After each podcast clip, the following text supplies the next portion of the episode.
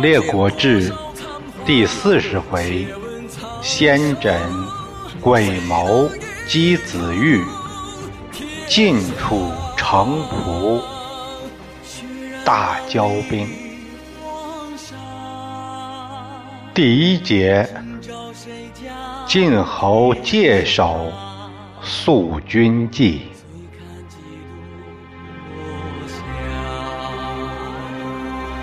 泪洒谁家铠甲？上回说到赵崔奉了晋文公的旨意，前来魏抽的驻地探病。当时魏抽胸脯伤得很重，正在床上躺着呢。听说赵崔来了。他腾的一下坐起来，来了几个人？呃，就是赵司马单居至此，就他一个人来的。哦，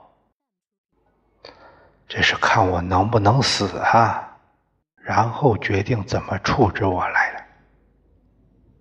此贪污死生，欲我刑罚耳。快，帮我用布把胸部勒紧。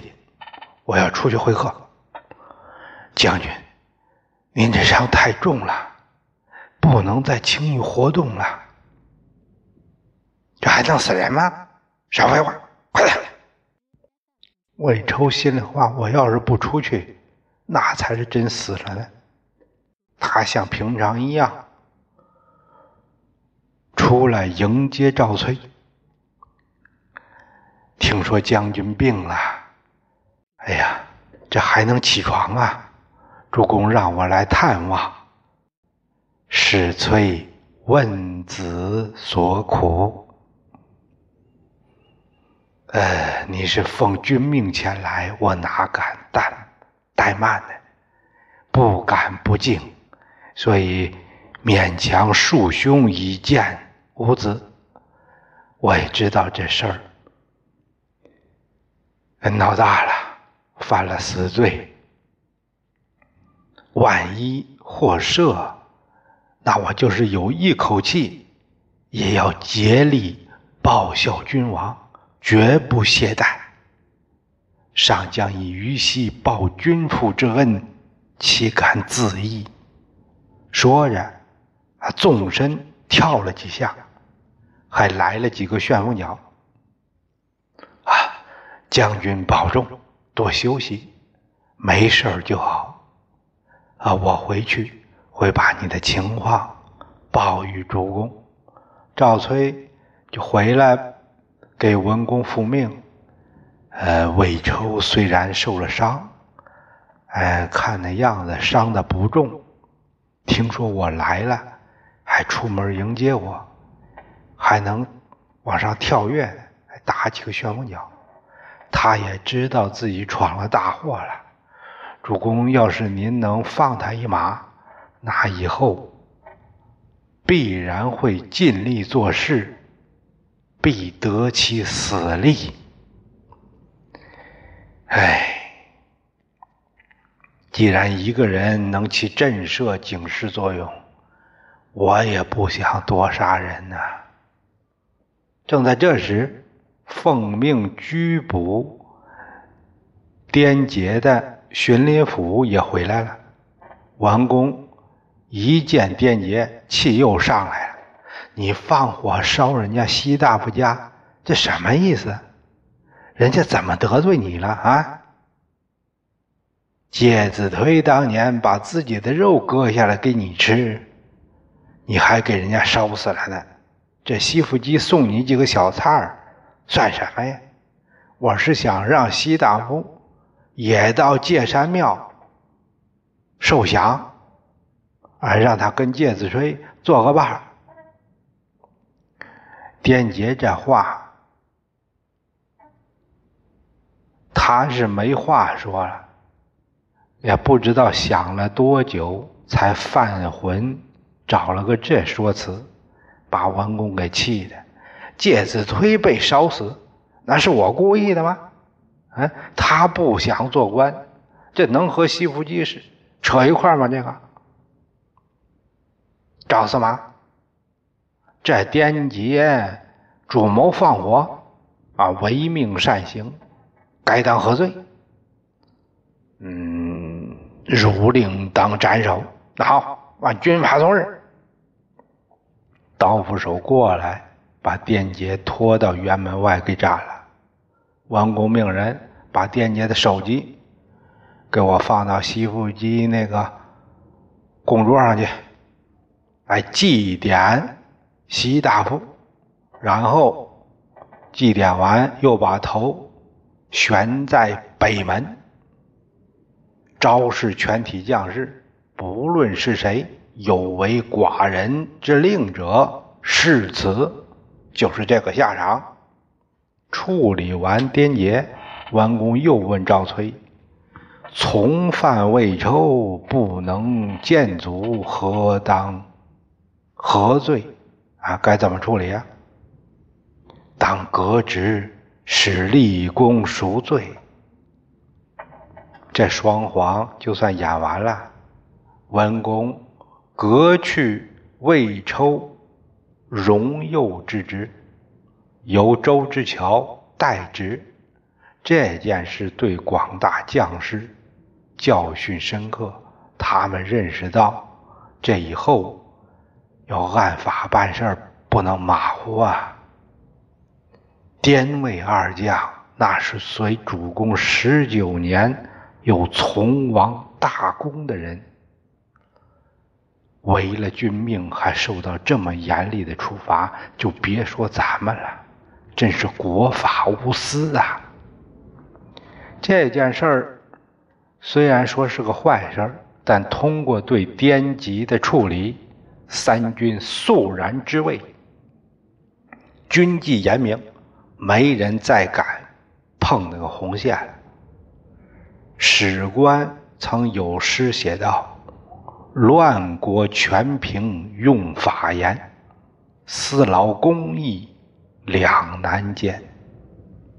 只因违命功难赎，岂为盘下一席烟？”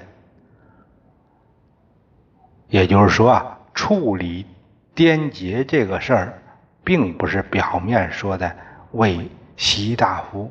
报仇那么简单。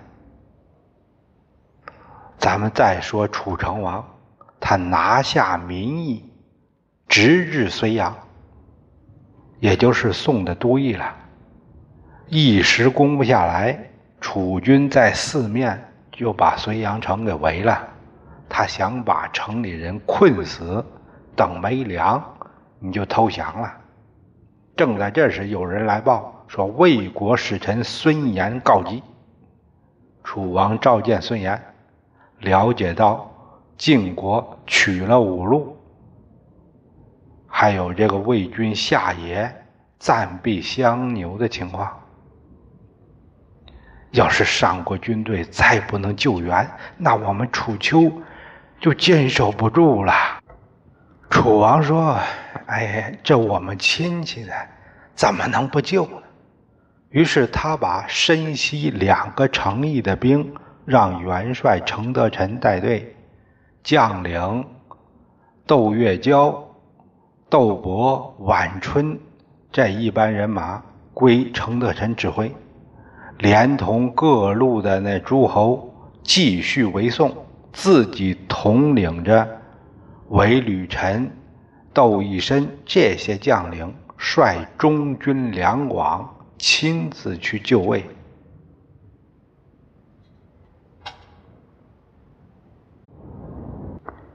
这个四路诸侯也不能啊，总在前线耗着呀。人家家里还有一摊事儿呢，所以都打报打报告回国了，就留下将领统兵，陈将士袁选。蔡将士公子印，郑将士石轨，许将士百愁，这些人统统的都归程德臣调遣。楚王这边向魏国开进，走到半道就听说晋军已经移兵曹国，那怎么办呢？去曹国吧。还没等出发呢，有人来报，晋军已经破曹，执其军，嗯，曹国国军都让人家给活捉了。楚王大吃一惊啊！这晋用兵神速啊，怎么这么快？不得了啊！于是他把大军在申城屯扎。派人到阳谷召回公子雍，还有易牙等人，把谷地原封不动还给人家齐国吧。消化不了，哎，就吐出来吧。派申公叔侯和齐国讲和，撤戍而还。这驻军也跟着回去。另一方面，又派人到宋。让程德臣，咱们不打了，回来吧。这晋侯在外边十九年，啊，六十多了，果然成了晋国国主。这个人有阅历，北唱先祖，通达民情，不能小觑。待天界之年，以昌大晋国之业，不简单。这个岁数了，做的这么出色。非楚所能敌也，啊，不如让之算了，算他赢了。这个楚王还相当佩服，在谷地驻军的申公叔侯接到王命，他和齐国进行了交接，表示修好之意，然后就班师回楚了。可是这个程德臣不服。他自己认为自己不得了，了不得，愤愤不平。他对这些诸侯说：“宋城马上就要破了，怎么能撤呢？不应该呀！”窦月娇也认为这战机不能丢，这马上就要打下来了。程德臣让他去跟楚王说说，就说是我程德臣的意思，请求等破了宋城再回师。如果晋国军队来了，也不怕他决一死战。要是不能胜，甘愿军法从事，决心很大。楚王听了这个程德臣的这个请求，他让子文给拿主意。哎，我想让子玉回来，不打了，他却非让打，你说呢？哎，要说这晋呐，这次救宋，他志在吐蕃呀。如果晋吐蕃得逞，那对我楚很不利。能和晋抗衡的，也只有咱们楚国。楚国要是躲着晋国，不和他交锋，那晋吐蕃的事儿。就做成了。曹魏两国看到咱们都不敢和晋对抗，必然会对我们失去信心，转而依附晋国，这个影响很大。那咱们还怎么在别的诸侯面前混呢？不如这样，让子玉在前线对峙着，让曹魏看到咱们。当大哥的姿态，但是要告诫子玉，不要轻易和晋发生冲突，最好是能讲和就讲和，这样都不失面子，形成南北现有的格局。从子文这儿来看，和当年管仲对齐桓公。说的话一样，因为有了博主的包袱，就有了卫冕的心态。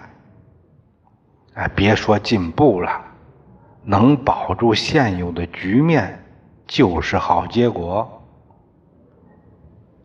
楚王听了子文的建议，他吩咐岳交：“你回去给德臣说，不要轻易的言战，能和就和。”程德臣听岳娇回来这一说，他非常兴奋，这给了他施展才能的机会呀！哎，快快给我拿下宋城，越快越好。于是他日夜攻城。城里的魏成功一开始相当有信心，他听回来的公孙固回那个报告。晋侯已经答应出兵，啊，兵发曹魏，让咱们守住城，拖住他们就行。所以魏成功意志很盛。等到楚王分兵，这压力不但没缓解，还有了加剧的态势。哎，这样下去，我可要撑不住了。他有点慌了。大夫门尹班，他进言：现在是晋国知道楚军就位，但不知道咱们宋被围，并没有解除啊。臣愿冒死出城，向晋侯救援。